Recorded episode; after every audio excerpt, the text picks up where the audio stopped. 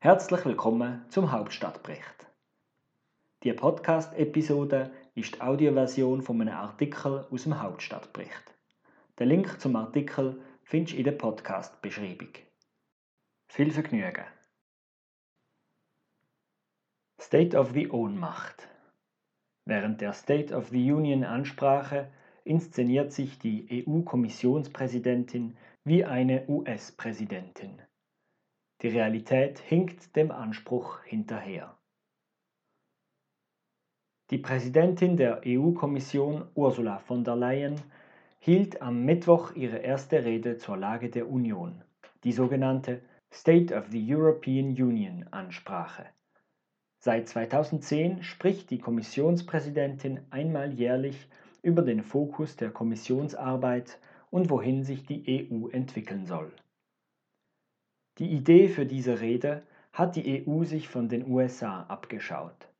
Die jährliche State of the Union Address des US-Präsidenten vor dem Kongress ist eine Tradition, die George Washington im Jahr 1790 begonnen hatte. Befürworterinnen einer stärkeren europäischen Integration wollen der EU durch die Übernahme dieser Tradition aus den USA ein föderalistisches Element hinzufügen. Die europäische Regierung soll ihren Plan vor den europäischen Volksvertreterinnen präsentieren und verantworten. Es gibt jedoch einen wichtigen Unterschied zwischen der Rede des US-Präsidenten und der Rede der EU-Kommissionspräsidentin. Wenn der US-Präsident zum Kongress spricht, dann spricht der Chefkommandant der mächtigsten Armee der Welt, ein Mann mit weitreichenden exekutiven Befugnissen und einem Mandat von mehr als 60 Millionen direkten Wählerinnenstimmen, der Anführer einer großen US-Partei, die oft auch in den Parlamentskammern eine Mehrheit hält. Kurz, es spricht politische Autorität. Dem US-Präsidenten stehen Machthebel zur Verfügung, mit denen er seine politische Vision zumindest teilweise in die Tat umsetzen kann. Anders sieht es auf dieser Seite des Atlantiks aus. Die EU-Kommissionspräsidentin hat keine vergleichbaren Machthebel. Zwar hat die EU-Kommission das alleinige Initiativrecht, um Regelungen auf der EU-Ebene anzustoßen, aber ohne die nationalen Regierungen passiert gar nichts. Denn sie sitzen im Europäischen Rat und im EU-Rat.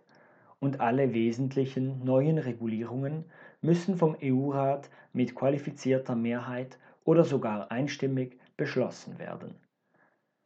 Das gibt den nationalen Regierungen Macht über den Regulierungsprozess. Sie können ihn jederzeit anhalten.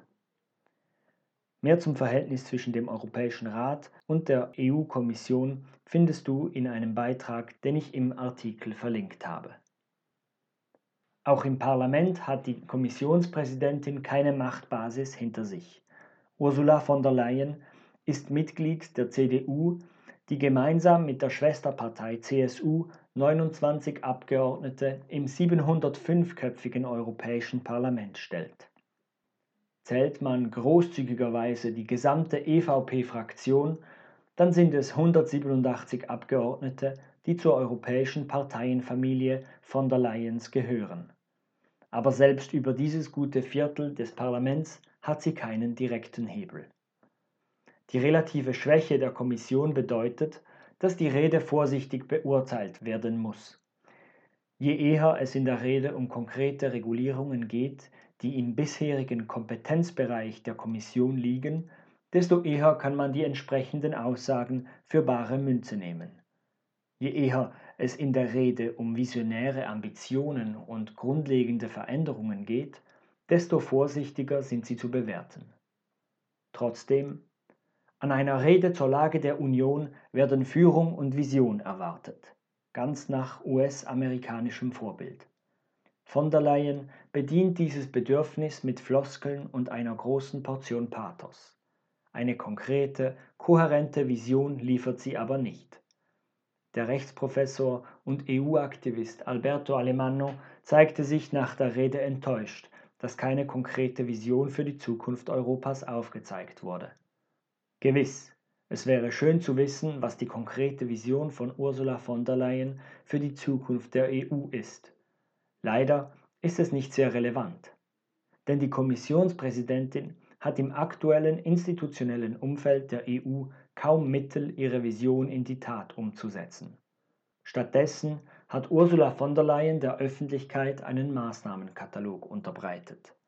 Die wichtigste Eigenschaft des Maßnahmenkatalogs ist nicht dessen Kohärenz oder Zukunftstauglichkeit.